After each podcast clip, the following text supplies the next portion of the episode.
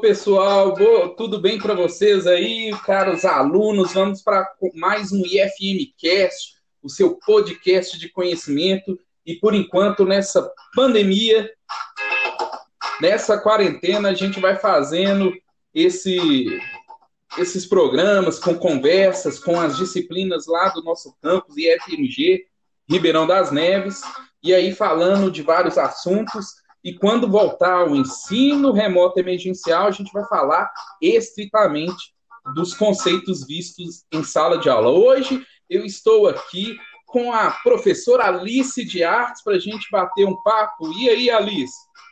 E aí, Moisés, tudo bem? Alunos, bom dia. Ai, bom demais, Alice. E aí, a Alice agora nos acompanhar. E aqui o, o bate-papo que eu estou querendo falar aqui, mais, Alice, é, é o seguinte, né? É, a gente sabe que na educação, agora ainda mais com esse ensino remoto emergencial que nós, professores, estamos aqui na correria é, para nos adequar. Eu estou fazendo uma apostila aqui e a gente tendo a palavra que a gente mais escuta, né? A gente tem que se reinventar e é bem cansativo isso, qualquer processo para sair do, do casulo, né? E aí, quem sabe, né, a alegoria que eu estou usando de casulo, é, o ensino fique uma borboleta, mas a gente sabe que a qualidade do presencial, a socialização é muito importante, isso aí a gente não vai alcançar, a gente não pode nem romantizar esse tipo de coisa. E o que pode ajudar a gente é, são, é, é dar mais sentido aos nossos conteúdos nessas questões interdisciplinares, né? E aí a gente fica muito batendo papo sobre isso, como que é importante, como é muito interdisciplinar a informática com a matemática, a matemática com a artes, a matemática com a história. A gente vê tudo isso e, e no, no último IFMcast a gente vê as interdisciplinaridades com a física, computação quântica, e hoje eu queria trocar uma ideia para a gente é, mostrar para os alunos, né? E todo mundo que vai estar tá escutando aqui, eu acho que aluno de primeiro ano, terceiro ano, até dos outros cursos, a gente vai sair espalhando para tudo que é lado lá no, nos e-mails do, do IFMG, é, ver também que existe interdisciplinaridade entre artes e informática, né? Existe muito. Ainda mais se a gente for pensar nos nossos alunos e nós, que vivemos numa era extremamente digital. Então, na era digital, as nossas fotos, os nossos vídeos, é, os websites que a gente frequenta, todos eles têm o seu design especial feito para nos atrair, feito para a gente dar aquele like, para a gente fazer aquele compartilhamento, para a gente espalhar ainda mais aquela informação. E tudo isso tem muito a ver com a arte e como que a gente consegue chamar a atenção em um mundo com tanta informação, como é que a gente pode chamar atenção para o que a gente está tentando fazer, para o nosso website, para a nossa conta do Instagram, para o nosso TikTok. Então, aqui a informática e a arte estão de mão dada. É, com certeza, né? E aí, é, é, particularmente entre nós dois, né, a gente se interdisciplinariza mais na tão sonhada para alguns, e pode ser um terror para outros, que a gente está tentando lutar para fazer da melhor forma possível, da tão sonhada ou tão aterrorizante a teoria das cores, né? E a teoria das cores, é, é, no mundo da informática, a gente trabalha mais com o conceito de cor-luz, e, e, a artes é, também vem com esse conceito e explica melhor as cores, pigmento e outros tipos de espectro de cores. E aí, como que é importante a gente entender o lado da arte, porque quando a gente está lá programando o nosso site, por exemplo, os meus alunos aí é, de APW1, que também vão ter APW2 com Laerte, mas os alunos, por exemplo, da Info2 em APW1, como que eles trabalham muito com o conceito de, do CSS, que é a folha de estilos, que é a folha que vai embelezar o site, as aplicações web. Espera aí, se você quer embelezar alguma coisa, se você está querendo pensar no tom artístico da coisa, você não pode pensar só na informática. A própria palavra diz, você está pensando em arte. E aí, por isso que, que é, o conteúdo que vai se interdisciplinarizar. E aí a gente, até nós da informática, a gente busca muitos conceitos lá do design de interiores, mas principalmente o conceito de artes, para a gente achar a melhor paleta de cores possível, que é a, a tarefa mais incansável de um web design, de achar a paleta de cores perfeita para aquele estilo de site, como vai combinar o menu com as letras, a disposição das imagens e as bordas delas, o menu lá em cima da aba do Chrome, do Firefox. É um inferno tentar achar a melhor paleta de cores possível se o cliente não vem com algo pronto, porque o cliente pode ser um especialista ou inventar algo da cabeça dele. Mas se for um, um projeto que o próprio, o próprio desenvolvedor e além de web design ter que criar, é uma luta para ver o que combina com o que, que laranja, que tom de marrom, que, que é isso, que, que é aquilo outro. E aí, como a gente está pensando em embelezar e dar uma cara artística para o site, a gente tem que recorrer a artes.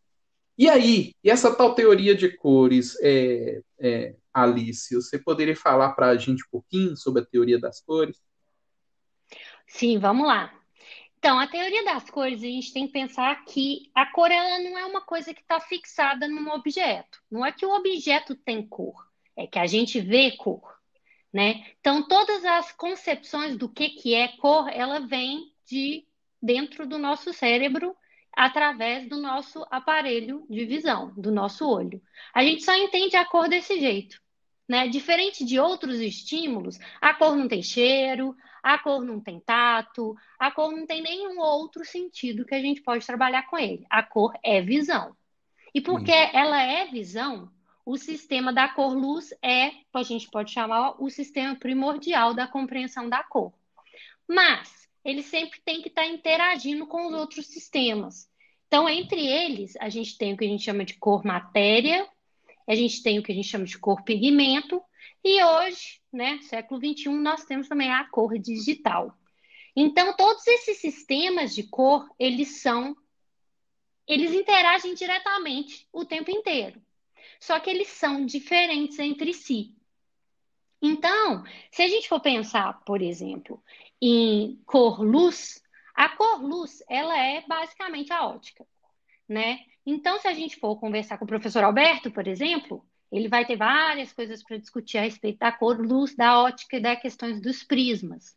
Porque foi no século XVII que Newton experimenta com os prismas e, consequentemente, percebe que, ao invés de colorir a luz, o prisma, na verdade, estava refratando a luz e abrindo, dividindo aquela luz branca no, ar, no que a gente considera hoje as cores do arco-íris, que são as cores do espectro visível. Por que espectro visível?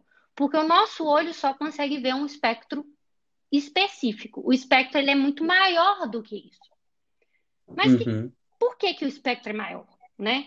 Porque no fundo a cor ela é igual a um raio-x. A cor é igual a um infravermelho, um ultravioleta. Ela é uma, um comprimento de onda. E esse uhum. comprimento de onda, ele está é, tá dentro de um espectro enorme e nós, os seres humanos, o nosso olho é capaz de ver um pedaço desse espectro, mas não ele inteiro. Então, a gente é capaz de ver um pedaço do espectro de comprimento de onda. Porque a gente tem no nosso olho cones e bastonestes. Os nossos cones são os cones L longo, M médio e S que vem do small. Então, o que, que é isso? Ele vê as, os comprimentos de onda alto, médio e baixo. Cada um dos nossos cones absorve um diferente tipo de, de comprimento de onda. E aí ele vai do comprimento de onda maior ao comprimento de onda menor. O vermelho é o maior, o azul é o menor. E é o que a gente consegue ver, nós, seres humanos. Os animais têm é, percepção de comprimento de onda muito diverso do nosso. Por isso que alguns animais veem melhor à noite, alguns animais veem cores diferentes que a gente vê, porque eles absorvem espectros diferentes. Então, nós, os seres humanos, vemos dentro do espectro que a gente pode chamar esse espectro do arco-íris. Vamos colocar assim. Esse é o nosso espectro de comprimento de onda visível. E é. ele é, é também o espectro que a gente pode ver na tela do computador. Então, ele também é o espectro com o qual o desenvolvedor web designer pode trabalhar. Né? Ele está dentro desse espectro também. Esse é o espectro cromático com o qual ele trabalha. Exatamente. E, então, é importante a gente pensar, né, Moisés? Como que a gente pode usar esse espectro que a gente tem para chamar mais a atenção do nosso espectador, vamos chamar ele assim. É, e o, o, espectador, né, o usuário que vai usar o site, né, e a gente lembrando, né, é, como você mesmo disse, a gente tem os cones bastonetes, os cones lá é, alto, médio e baixo, que o computador tem que traduzir da, da, dentro do espectro visível de luz a maior comprimento de onda visível, que é o vermelho, e o, o que está lá no meio é o verde, e o mais baixo que é o azul.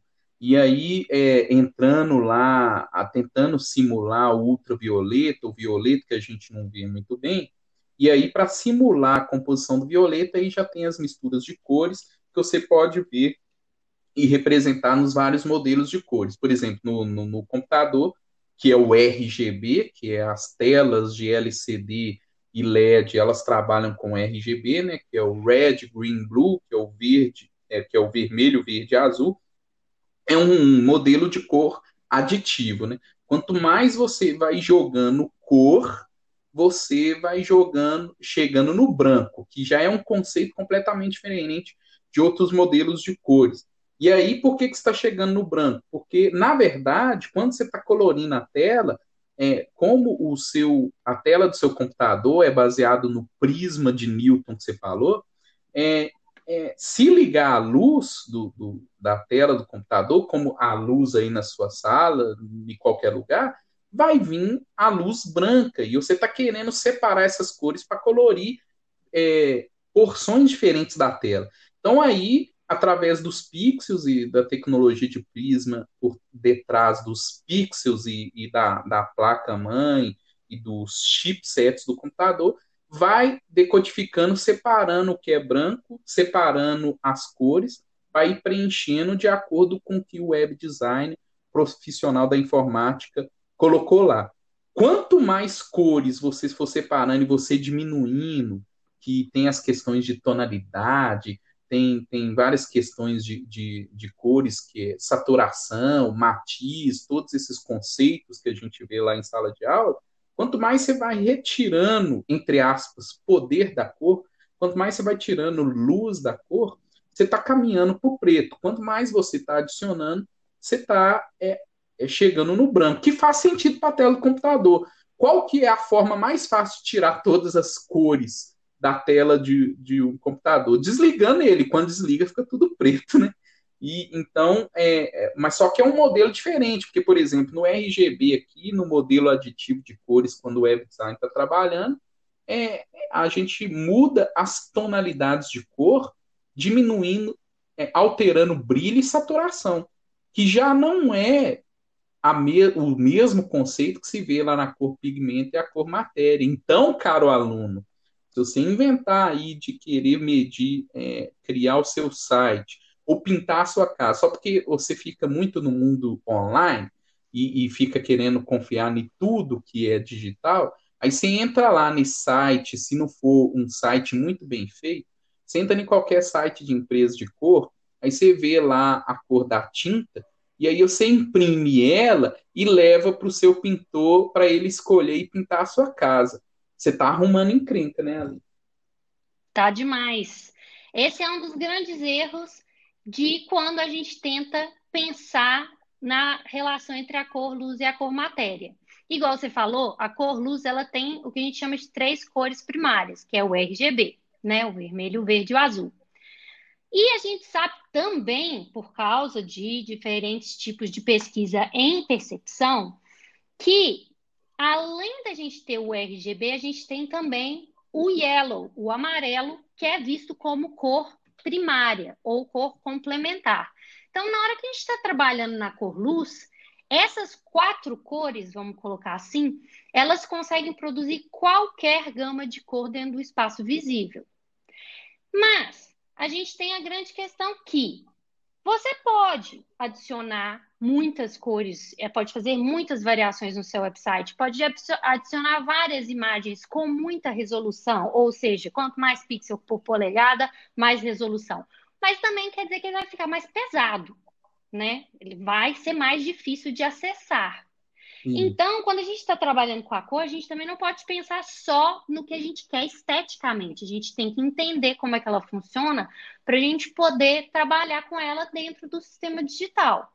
No sistema da cor matéria, as coisas são mais simples, no sentido que não tem jeito de você pesar um, uma tela de pintura, não tem como você pesar uma parede, né? Uhum. Você vai colocar uma, uma, uma cor nela e ela vai ficar daquela cor ela, ela pode ter mais transparência, você vai ter que passar mais camadas. Mas não vai ter um momento que ela, vai, que ela não consegue mais carregar aquela camada. Você pode pintar a parede da sua casa quantas vezes você quiser, né?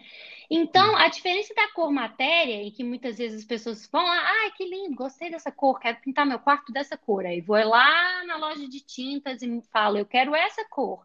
Aí na lata, na hora que eu tô olhando a lata lá, que tem aquele pedacinho quadrado mostrando a cor, eu falo, nossa, igualzinho o que eu tenho no meu papel. Mas você não abriu a lata. E uhum. a cor matéria não funciona igual a cor digital. Então, na hora que você está olhando ali, parece que é tudo a mesma coisa. Quando você abre a lata e passa na parede, as coisas se complicam, né? Uhum. Porque a cor matéria, ela não tem a mesma gama de cores primárias que a cor digital ou a cor luz, né? A cor matéria, na verdade, as três cores primárias são o magenta, o ciano e o amarelo, que na verdade são as cores secundárias da cor luz.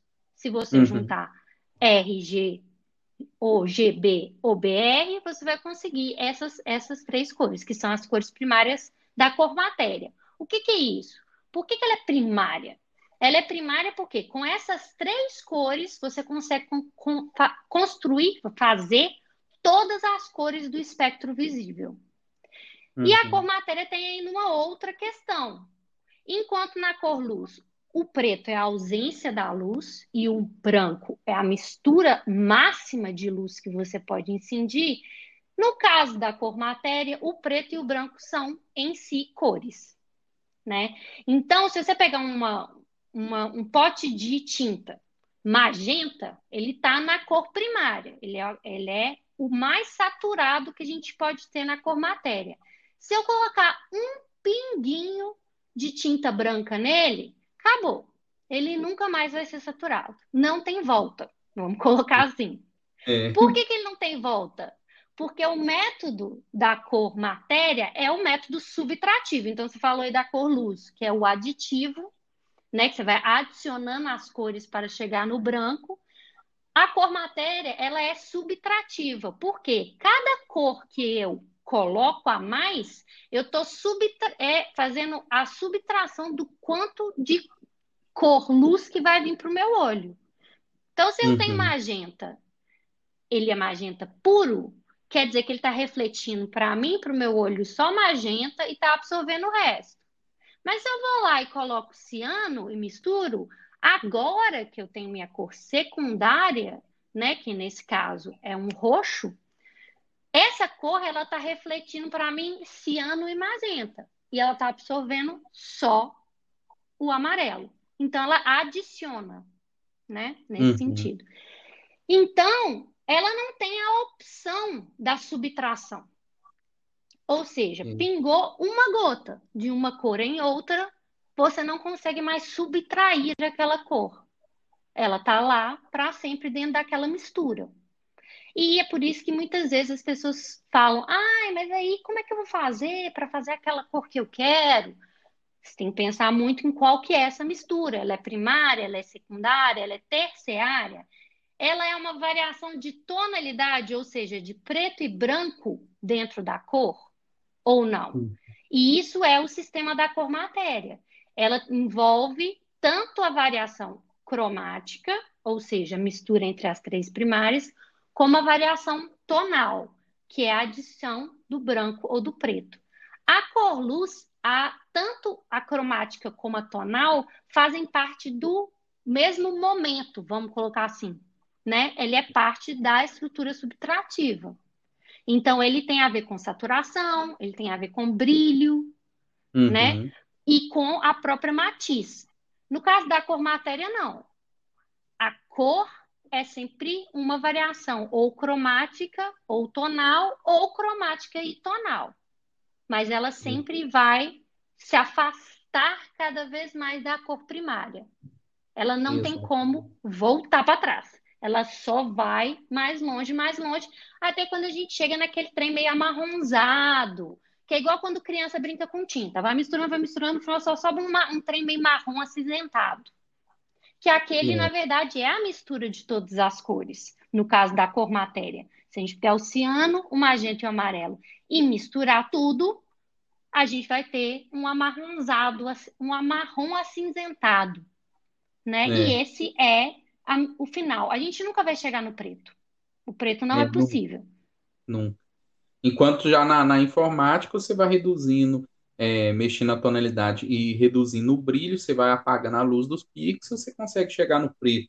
E aí você vai somando Exatamente. a luz dos pixels e a saturação, você vai chegando no branco. Ou seja, da mesma forma, né, gente, que se você tá com uma folha de papel, a caneta, você tá, a folha tá linda, lisinha, perfeita. Você tá até indo escrever aqueles cartões de casamento. Aí tem que ficar aquela neura porque é, sua esposa ou seu marido vai pirar se, se borrar alguma coisa.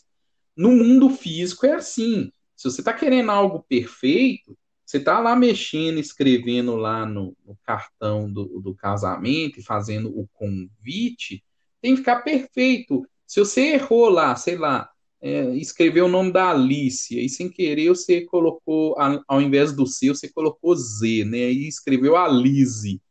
Você pode tentar apagar aquele rabinho do Z, que acabou. O cartão perfeito você nunca mais vai ter. Vai ter uma mancha ali no, no papel não tem jeito de ficar perfeito mais, acabou. Enquanto que se você tiver mundo digital, no Word, você só troca as palavras e está tudo perfeito. Depois você imprime. É a mesma coisa no, no, no mundo da cor. Colocou um pinguinho, igual a Alice falou, e pronto, acabou. Você nunca mais vai chegar no branco ou no preto. E aqui no, no, no digital é tudo reversível, porque o computador vai trabalhando de forma determinística através dos seus zeros e uns por meio de códigos mais elaborados para a gente, né? E aí, por falar até em códigos, né? Aí que começa, assim, é, é, para quem é mais da exatas adora, agora quem é, é mais humanas começa a pirar, é quando começa a ter os numerozinhos dos códigos, né, Ali? É, mas a gente tem que pensar o seguinte: a cor matéria, ela tem, por natureza, o que a gente chama de é, continuidade né, da, da, do tom, continuidade da cor. Por quê? Porque a cor não tem como ela pular etapas, né? Uhum. Se eu pego o preto e eu vou adicionando branco, ele tem uma continuidade, ele vai criar, ele tem a variação tonal. A gente não pula etapas. No caso da cor digital, como a gente tem os pixels, a gente tem a questão da resolução. Então, se a nossa resolução tá baixa, né? Então, por exemplo, se a gente está com uma trabalhando num canal que, que só trabalha em um bit, ele só faz variação preto e branco. Ele não Sim. tem nenhuma continuidade tonal. Dentro ali só tem duas cores, né? Eu tenho preto e eu tenho branco. À medida que a gente vai aumentando essas, né, esses bits, essas opções, aí eu vou abrindo aquela gama de cor, é igual a, o prisma abre o meu espectro e eu vou conseguindo cada vez mais, mas também meu arquivo vai ficando mais pesado, né? Então, depois, os estudos da, da cor digital hoje nos dizem que, baseado nas telas e no que o nosso olho é capaz de captar, é, se a gente trabalha com 8 bits, a gente está trabalhando com a variação contínua, que é a mesma que o olho consegue absorver. Ou seja, o seu olho vai ver como se fosse o mais real possível. Né? Então, o 8-bit uhum. garante isso. É 8 bits por canal, né, Moisés? Então, é 8 é. para o R, é 8 bits para o G e é 8 bits para o Blue. Então, a gente é. fica com os 24 bits, que são a imagem de, né, de, de variação contínua cromática que a cor digital nos dá, a melhor variação cromática. É, o 24 é quase que é o, o um, um, nesse mundo dos meios digitais, né, para tentar simular a continuidade da vida é, da vida física, da vida real, é um número meio mágico, igual é, quando você vai olhar é, vídeo, né? Um vídeo para enganar o cérebro, para enganar que está tudo contínuo, a cena do filme ali, tem que ser 24 frames por segundo, no mínimo. Se você. Aí é lógico, se você coloca 30 frames, igual tem uns jogos de computador cabulosos aí, que eu não sei para isso, parece que tá mal comunado com a indústria do hardware só para o cara ter que gastar dinheiro e comprar mais placa de vídeo e memória RAM. Tem uns jogos aí que roda 60 frames por, por minuto e aí fica muito real.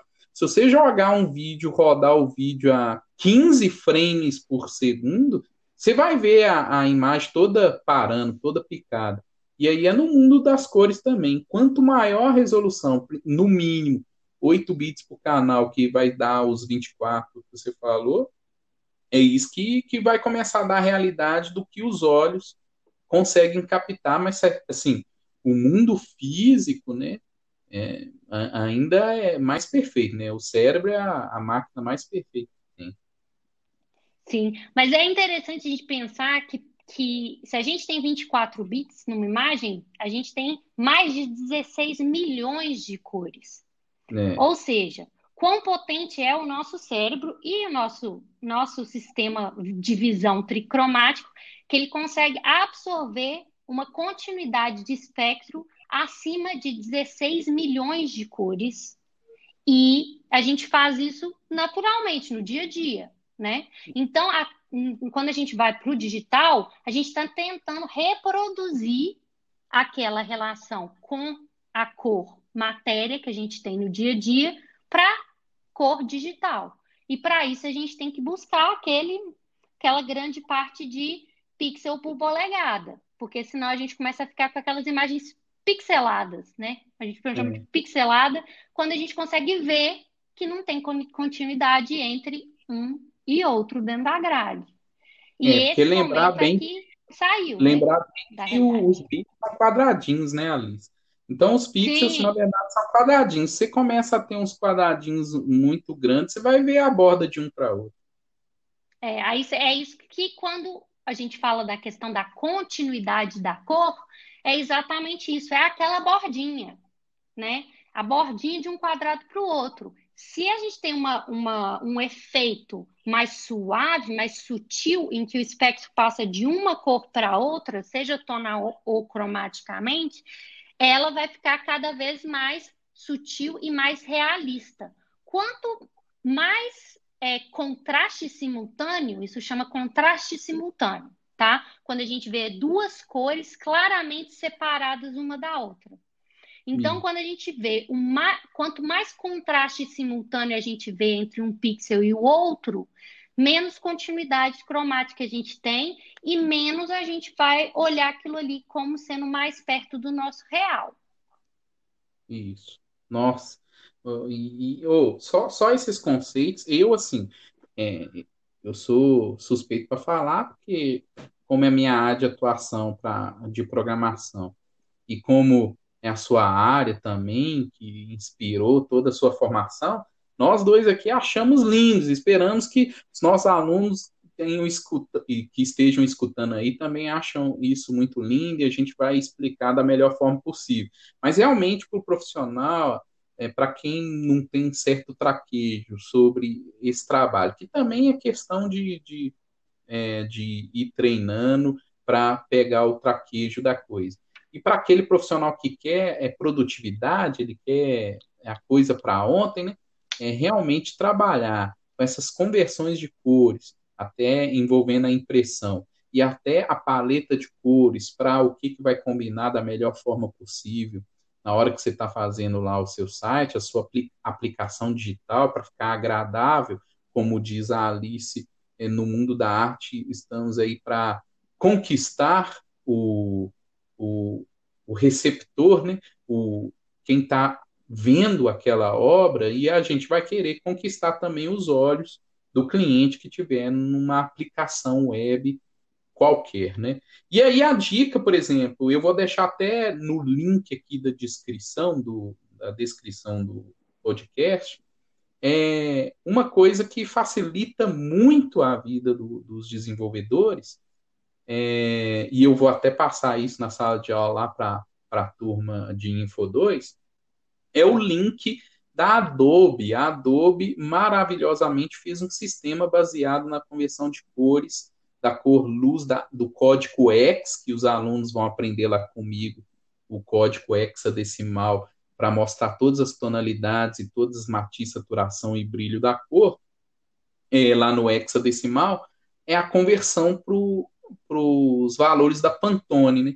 E aí no site do, da Adobe, que eu achei fantástico, e, e a parte da Pantone eu vou deixar depois para a Alice falar sobre o trabalho, um, um, trabalho muito bem feito. Realmente eu amo muito a ciência. Eu já falei em outros podcasts, é Deus no céu, ciência na terra, o saber que o humano é, conquista e os artigos relevantes aí, por isso que eu amo a ciência, trabalho científico dos profissionais de cada área, o, da arte é o, é o cientista da arte, é o artística, é, é o artista, hum, todo mundo, o professor de português é um cientista da linguagem, então eu, eu, eu confio muito no que o poder e o discernimento acadêmico dá para o dia a dia, mas assim, tem que ter prática também, não adianta só teoria, não adianta só prática desembestada, os dois têm que andar juntos. Mas assim, ajuda muito a vida do desenvolvedor web e vai ajudar dos meus alunos na hora que eu cobrar os trabalhos práticos. É, por exemplo, esse link da, da Adobe, que é o Color Theme da Adobe, fantástico. Você entra no Color Theme, é, no Color Theme da, da Adobe e aí você pode selecionar as melhores paletas de cores para pegar a melhor. É, você monta lá a melhor abordagem. Só que para quem não tem o traquejo, isso pode demorar muito. Para quem não tem a manha de ver com que cor no olhômetro, que cor combina com que, qual que é a melhor cor para o meu menu, qual que é a melhor cor para o meu fundo. Aí a dica que eu dou, gente, é o seguinte: se você estiver fazendo um site muito doidão, você vai lá no Google e digita lá no Google Imagens, você digita telas de arte. Só que assim, se você está querendo cores combinando, a gente tem que lembrar que a área da artes, a Alice está aí para discursar é, brilhantemente sobre isso. A área da artes, a, eles não estão. O, o, pintor não está ali para pintar para ver que cor combina com qual não, viu, cara aluno? O cara da artes é uma. A artes é uma linguagem. O cara está ali para se expressar. Ele não está preocupado com cor combinando com que. Ele está querendo passar uma imagem de expressividade através da linguagem visual. Então, se você procurar lá no Google Imagens, igual eu já vi outros profissionais aí procurando, o que está querendo combinar a melhor paleta de cores para montar o seu site, buscar imagens artísticas talvez não é a melhor saída, porque tem cores lá que vão ser impactantes, uma coisa nada a ver com a outra, porque o cara está querendo passar um sentimento, uma emoção que transcende qualquer demandinha profissional. Agora, se você está querendo uma demanda profissional combinar cores, vai lá no Google e procura no Google Imagem design de, de interiores. Porque o design de interiores é, entre aspas, o artista que está ali mais é só para combinar cor e deixar o quarto, a sala, os ambientes combinando e bonitos visualmente. Como o design de interior está preocupado é com esse embelezamento das cores combinando nos ambientes, então procura fotos lá. Aí faz quando você está pensando num quarto mais alaranjado, num quarto mais esverdeado, sei lá. Você pesquisa lá e procura uma foto de um quarto, de um design interior, de cores combinando, uma cor, é um, um quarto que te chama a atenção. Aí a dica que eu dou para vocês é: achou? Você vai lá, salva a imagem, e aí você vai lá no link da Adobe no Color Theme, Theme e joga essa imagem lá. Na hora que você jogar a imagem, eu achei isso fantástico, baseado na conversão de cores X e Pantone, a Adobe percebe as variações de cores completamente diferentes dentro da imagem que se complementam, que combinam entre si. Aí ele vai pegar justamente, vai marcar umas bolinhas lá justamente nas cores diferentes, mas que complementam e combinam entre si, e vai te dar uma paleta de cores lá de cinco, seis cores, cinco, seis bolinhas.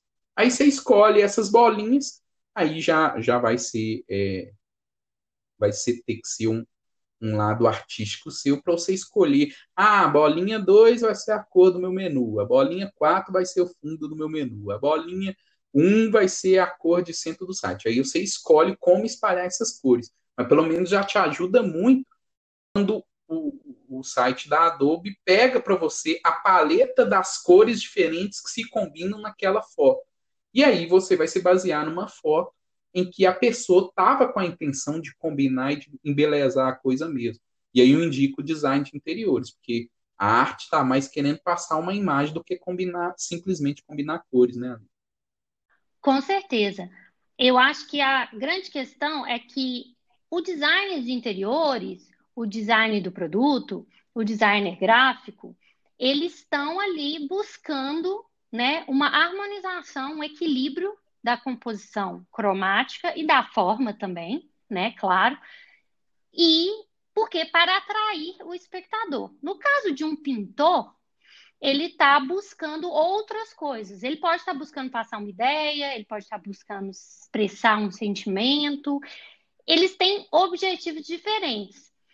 Mas o mais importante é que ambos, os artistas como os designers, têm consciência de como que funciona alguns que a gente chama de efeitos de cor, né? Então eu já falei do contraste simultâneo, que é quando a gente consegue ver a diferença entre uma cor e outra.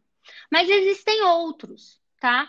Então, por exemplo, a gente tem é, os efeitos da imagem residual. O que, que é isso? Se a gente olha para uma, uma cor, né? Seja em qualquer lugar da sua tela, né? Um quadradinho, é um parte do seu menu. Se ela é uma cor que é muito forte, muito saturada, tá? E depois eu passar logo depois para uma cor que é muito dessaturada e não complementar, o que, que vai acontecer? É o que a gente chama de imagem residual, ou seja, aquela cor muito forte que excitou os cones do meu olho, ela vai continuar aparecendo na minha, no meu campo de visão. Então, isso acontece às vezes quando a gente olha para uma luz, para o sol, para uma luz, e depois a gente olha normal, parece que fica aquele preto né? Na nossa é. visão. É porque o preto e o branco são contrários, né? Então, aquilo é uma imagem residual da luz branca. Mas isso acontece com todas as cores. Então, se eu tenho um, vamos colocar assim, um menu vermelho, RGB puro, R puro, 00 do resto, 255R, saturado no máximo com grande luminância, ou seja, brilho 100%, e logo depois, ou seja, eu clico nele, vou para uma tela em que eu tenho ou uma cor é, muito clara, ou seja, brilho é, e, e, a saturação dela muito baixo, uma cor desaturada, um cinza, né? Ou um verde mais uhum. claro, aquele residual do vermelho saturado, ele vai ficar no meu olho. Então você fica com aquela sensação de que você não está vendo direito, de que você, né, e dá essa, o que a gente chama de confusão cromática. E essa confusão cromática da imagem residual, ela é muito desagradável. Então, quando a gente está passando de um site para o outro, ou de um vídeo do YouTube para um site, ou uma, de uma imagem para uma coisa, muitas vezes a gente tem essa essas sucessivas imagens residuais, e aí há aquela sensação que você tem do tipo, nossa, tô com aquele cansaço de tela. Que a gente pensa, nossa, cansaço no olho de tela, sabe esse cansaço? Que parece que é o cansaço do computador? Na verdade, ele é um cansaço que tem a ver com a questão da imagem residual. Porque cromaticamente o seu olho está constantemente mudando de uma cor saturada para outra, ou de uma saturada para uma desaturada. Então, quando a gente pega uma, um exemplo, igual você falou, de um design de interiores, ou de um design gráfico, ou de um, de um design do produto, o que o designer está buscando fazer ali é criar uma variação cromática contínua em que o olho não fique cansado. Ele veja as diferenças, ou seja, estou vendo que essa parte do meu site, do meu menu é diferente dessa, ou seja, cria um contraste. Eu sei que um é diferente do que o outro, e eu posso saber que ele é conectado a um outro, né? Então, eu tenho um verde e um verde com uma tonalidade mais clara. Eu sei que os dois estão conectados, eles fazem parte do mesmo menu, mas eles não têm um contraste que a gente chama de contraste sucessivo, que é esse da imagem residual. Então, ele é mais sutil e mais agradável aos olhos. Então, quando você tem um site inteiro que tem uma relação contínua cromática, você vai ter um espectador, né, um, um, um observador que vai passar pelas várias, várias janelas e vários espaços desse site sem cansar a vista, o crom, a, a, a questão cromática e os cones, tanto quanto você teria se você tiver eh, um excesso de imagem residual, um excesso de grandes efeitos que, que temos muito. Tem o efeito Muller-White, efeito McCollum, que são outros efeitos que eu vou falar mais quando a gente discutir teoria da cor. Mas esses efeitos têm a ver com contraste, com a diferença de uma cor para a outra e, e o fato do nosso olho não conseguir ver aquilo como uma continuidade. E é o que cria uhum. esse cansaço. Isso, ainda mais o que cria o cansaço, né? Porque a gente tem que lembrar que os cones, eles vibram mais, com mais força do que os bastonetes, que os cones são pautados na, na presença de luz e os bastonetes não.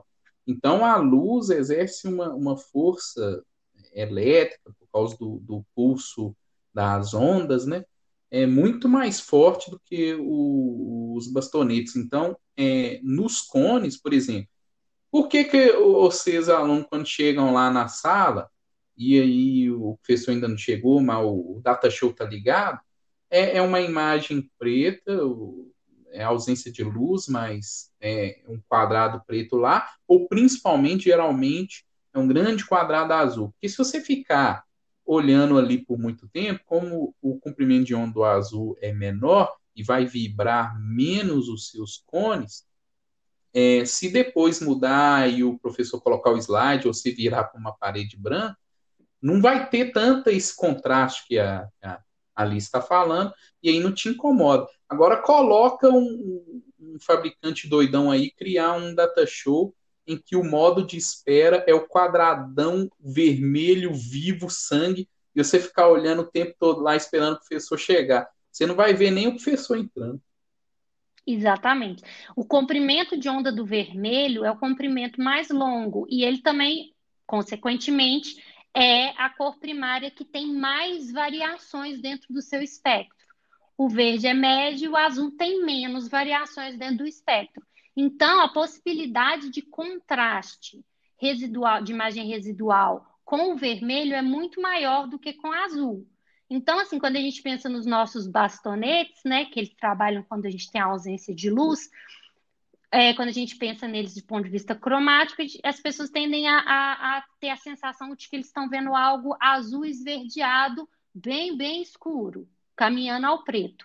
Nunca você vai falar, ah, não, eu estava num quarto escuro e eu comecei a ver um, alguns objetos, mas, mas ele era meio avermelhado. Não, isso não vai acontecer. Não. Você vai é. falar que ele é azulado ou ele tem um azul esverdeado, porque você está trabalhando na no baixo comprimento de onda e com pouca luminância. E isso não é possível no vermelho, porque ele é altíssimo comprimento de onda e normalmente a alta luminância. Tanto que naquele círculo cromático nosso, né, o vermelho ele tem sim um espectro maior, tá? Então, se a gente olha o círculo cromático, a gente tem a sensação de que eles todos ocupam o mesmo espaço, mas isso não é verdade. Então, quando você olha no seu computador, por exemplo, e você está lá escolhendo suas cores para o seu site, o seu cursor ele está em forma de. Ele é uma linha, né? Ele é um espectro linear. Você vai ver que o topo dele é vermelho e a parte lá de baixo também é vermelha. Porque o, a cor, que seja o, o hue, né? Que é o H 0 e o H360, ambos são vermelhos. Então, Isso. o espectro de cor é muito maior dentro do vermelho, quando a gente fecha aquilo ali como um círculo, ao invés de ver ele como um linear, do que o azul que está logo no meio daquele nosso caminho linear ali. E ele tem um espectro muito menor. Exato. Não, exatamente. Então, por isso, gente, como os bastonetes vibram bem menos, né? Porque é, com a ausência de luz, você vê aqueles, entre aspas, tons de cinza, mas é um azul mais esverdeado, muito, muito, muito escuro, tendendo ao preto. Então, seu, na hora, tanto o bastonete ele é tão lento que quando você está assim, tá lá, você está na sua casa, está tudo ligado, você está indo dormir. Você já percebeu que você está enxergando tudo bem, porque está tudo ligado, são os cones que estão trabalhando mais, porque está chegando luminosidade de cores no seu olho, está de boa. Aí você desliga a luz. Aí fica tudo preto, porque os cones eles vibram muito rápido, eles começam a vibrar muito mais rápido, eles param de vibrar muito rápido. Parou a luz, eles pararam de vibrar. Aí demora um tempinho até os bastonetes começarem a vibrar para pegar uma certa, entre aspas, eu não gosto de usar esse nome, que não tem fonte de luz, mas entre aspas, uma luminância ambiente, que talvez está vindo lá de fora da Lua ou alguma coisa. Aí que os bastonetes começam a perceber, tanto que você já percebeu que depois de um tempo com tudo escuro, você começa a ver o contorno das coisas, essas tonalidades bem mais escuras. Quando você acorda de madrugada para ir no banheiro, você consegue ver um pouco. É lógico que você não vê tudo, você vai bater a canela lá num banquinho que você não vai ver assim na sua frente, você vê o contorno do guarda-roupa, tonalidade muito escura, cinza, azulado, esverdeado, muito escuro lá da porta, daquela da, da toalha que você deixou em cima da, da porta, ao invés de pendurar e a sua mãe vai te bater amanhã de manhã. Essas coisas, beleza, aí tá assim. Na hora que vai e você liga a luz de uma vez, o, o, os cones vão começar a vibrar imediatamente por causa da, da presença da luz e também por causa das cores, que ele está querendo captar as cores, as ondas grandes, médias e curtas, que a gente chama do RGB do computador, e aí vai começar a vir muito rápido. Aí dá aquela sensação de, nossa senhora, fiquei cego, a pupila ela vai estar tá dilatada. Tem a questão da biologia, porque a pupila já vai estar tá dilatada por causa da pouca luminância dos que os bastonetes vibrarem, a pouca luminância do ambiente. E aí, de uma vez, vem muita luz, a pupila está gigante, vai entrar mais luz do que você é acostumado a, a ver, e aí dá aquela, aquela sensação de cegueira. Então, assim, é só uma dica: se você acorda de madrugada e escuta um barulho tenso na sua casa, seja esperto. E se você tiver uma lanterna, seu objetivo é jogar a lanterna para o lugar onde você está ouvindo barulho, porque se Deus me livre for alguém, o seu objetivo é causar isso que eu falei no olho desse alguém. Não vai ser bocó e levantar, meu Deus, que barulho é esse, e ligar a luz do seu quarto, não. Aí você vira presa fácil, né, Alice? Isso é verdade. E isso pode acontecer também em qualquer tipo de aparelho, né? Então, por exemplo, num site, se você está no preto, vamos dizer, né? E aí você começa um vídeo de repente com um vermelho saturado, o, o olho, a reação dele é, é, é de, de sofrer, vamos falar assim, é um choque cromático, porque existe uma coisa chamada constância da cor. A constância da cor é que a gente tende a criar continuidade entre uma coisa e outra, é inato do ser humano. Então, essa transição entre preto e vermelho saturado, ela não é é muito difícil de criar uma continuidade direta. Então, vai ser um choque.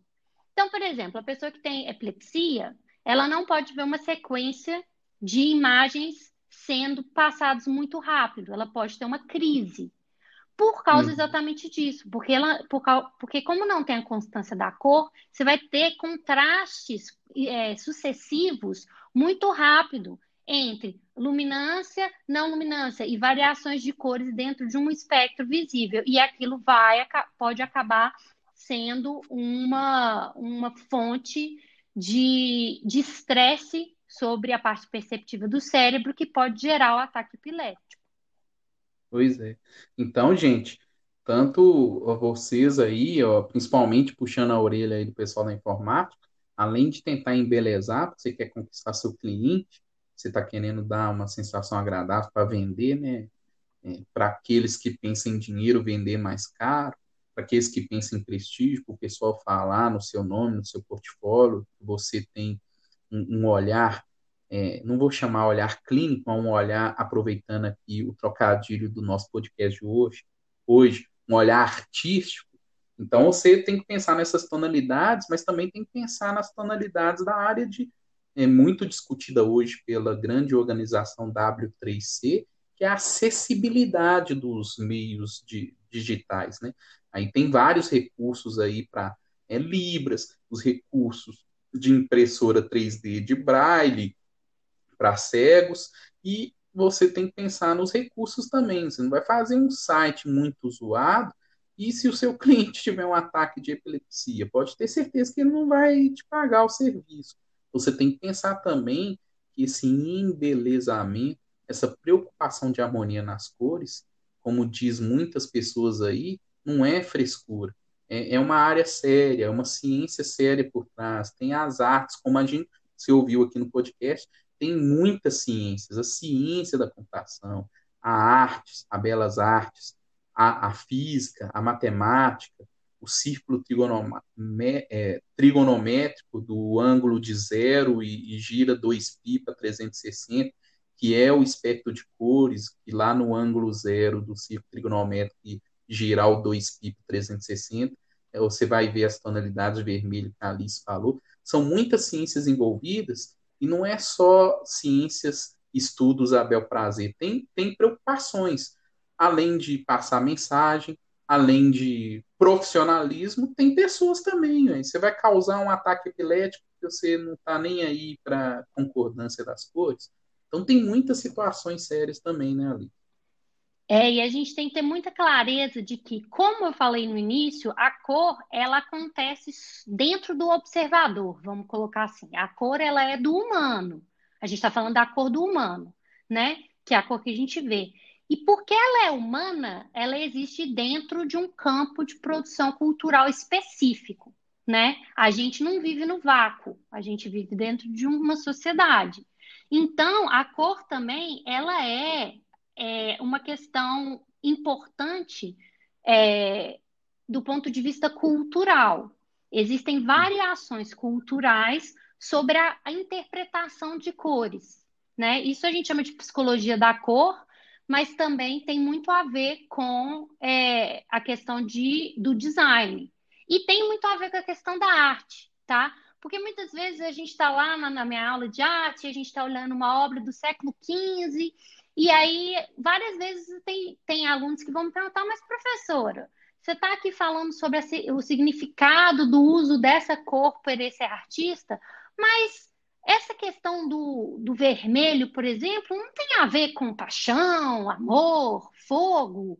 Isso é uma interpretação cultural nossa, tá? Uhum. Isso, é, isso varia através das eras, né? E também varia de lugar para lugar. Né? Então, a gente sabe, por exemplo, que é, nos países asiáticos, é, o branco é considerado a cor do luto, enquanto no, no, nos países ocidentais, uma grande parte a gente considera o preto a cor do luto. Então, isso é um uhum. exemplo, mas existem muitos exemplos. Então, a, a questão da cor ela é muito associada né, dentro de um campo cultural, com diferentes interpretações. E várias delas são interpretações que têm a ver com a nossa vida, com o nosso dia a dia, com a compreensão da nossa cultura, e, consequentemente, ele tem todas as coisas boas e todas as coisas ruins que existe do ponto de vista do que é uma sociedade. Então, também a gente não pode esquecer que a cor como ela faz parte de uma questão social, uma questão cultural, ela carrega também vários dos nossos preconceitos. Então, por exemplo, quando a gente fala, por que a gente chama um mercado que não é o mercado oficial de mercado negro? Né? Uhum. Isso é, por exemplo, uma, uma ressonância de um racismo estrutural da nossa cultura. Né? Uhum. Então, isso existe em vários casos diferentes que a gente pode olhar e pensar que é muito é, arbitrário, mas não é arbitrário, é cultural. Então, hoje em dia, na área de marketing, na área do próprio design do produto, se fala muito no que a gente chama de pink money, que é o dinheiro rosa. O que é o dinheiro rosa? O dinheiro rosa ele é baseado numa lógica de mercado que pensa nas mulheres como uma faixa mercadológica a ser atingida. E no século XIX, a gente está falando, eu estou lá discutindo uma obra com vocês aula, e eu estou lá falando que o artista está usando aquela cor, aquele rosa ou aquela, aquele verde, e para criar algumas relações, muitas vezes vocês me perguntam, mas professora, rosa e sei lá, verde não tem a ver com esperança, com natureza, o, o vermelho não tem a ver com paixão. Isso é uma construção cultural nossa, tá? Do, da nossa época, né? Da nossa era e do, da, da nossa cultura. Porque a cor, ela é cultural. E aí a gente entra naquela interdisciplinaridade, que junta a história, a filosofia, a sociologia e começa a envolver todas essas questões dentro de um sistema de cor que é ao mesmo tempo física, matemática, artes. Então, todas essas, e biologia, né, do nosso olho, todas essas, essas questões estão juntas. Por quê? Porque a maneira como a gente percebe o mundo e a maneira como a gente tenta levar o mundo para dentro da tela do computador, para dentro do sistema. Então, ele é feito através de um sistema matemático mas a gente vê através da ótica, que é a física, mas os nossos objetos, eles são químicos, eles têm uma cor química, e a gente observa através da biologia, mas a gente entende através de questões de relações sociais, de relações históricas. Então, a cor, ela envolve todos esses sistemas ao mesmo tempo.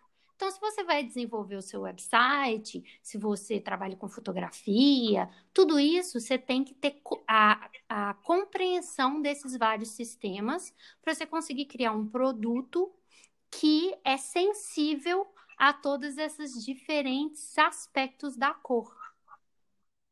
Exatamente. Ah, sensacional, Alice. Gostei aqui do, do nosso bate-papo, mas é isso mesmo. Aqui no nosso IFM Cast, a gente debatendo para quem é, quando começou o episódio, as pessoas achando ah, só vai discutir a teoria das cores lá na informática ou na artes, e aí é interessante acabar com essa reflexão que pode virar, quem sabe, outras interdisciplinaridades, até aqui no IFMcast mesmo, ou lá no, nos nossos conceitos interdisciplinares é, no ensino remoto presencial, se Deus quiser, daqui a pouco, se Deus quiser, ano que vem, é, presencial, né? Eu falei é, ensino remoto emergencial e, se Deus quiser, se tornar presencial. É, a gente está com saudade de todos vocês e discutir com muita qualidade as, as profundidades sobre essas questões. E é isso aí, gente. Teoria das cores, repetindo uma frase que muitos falam, não é só colorir e brincar, são questões sérias, são questões é, profissionais, tanto profissional de informática, de artes, e também tem questões culturais. Tem muitos debates, muitos tabus, muitas questões ruins para serem resolvidas, muitas questões boas que se po podem ser expressas, e é isso aí, né, Alice? É isso mesmo. E a gente tem que continuar pensando sobre isso toda vez que a gente for é, fazer um, um, design na web, quando a gente for olhar uma obra de arte, quando a gente for discutir essas diversas coisas, quando a gente for falar sobre cores ou usando cores, a gente tem que lembrar que todas essas coisas, esses sistemas estão juntos, a, eles fazem parte de um mesmo de um mesmo universo. E que a gente está só dentro dele interpretando essas várias coisas. Então, para comunicar com o outro, a gente tem que estar sempre pensando sobre o outro. Exatamente. Alice, prazer te ver. Quem sabe a gente vai ter mais encontros aqui no IFMcast. Espero que você goste da ideia. É, Para os ouvintes aí, não sabe, teve vários problemas técnicos aqui que a gente foi contornando, mas é é a vida. Como diz a própria Alice mesmo, a informática é tudo lindo quando funciona. E aí, vocês, alunos aí de informática, tem que estudar para fazer funcionar, né? A gente já está cansado de tanto erro no mundo. A professora de artes, ela, ela, tem um pouco de dificuldade com a parte da informática. Então, a gente tem que fazer acessível para as pessoas que são um pouco mais devagar com isso.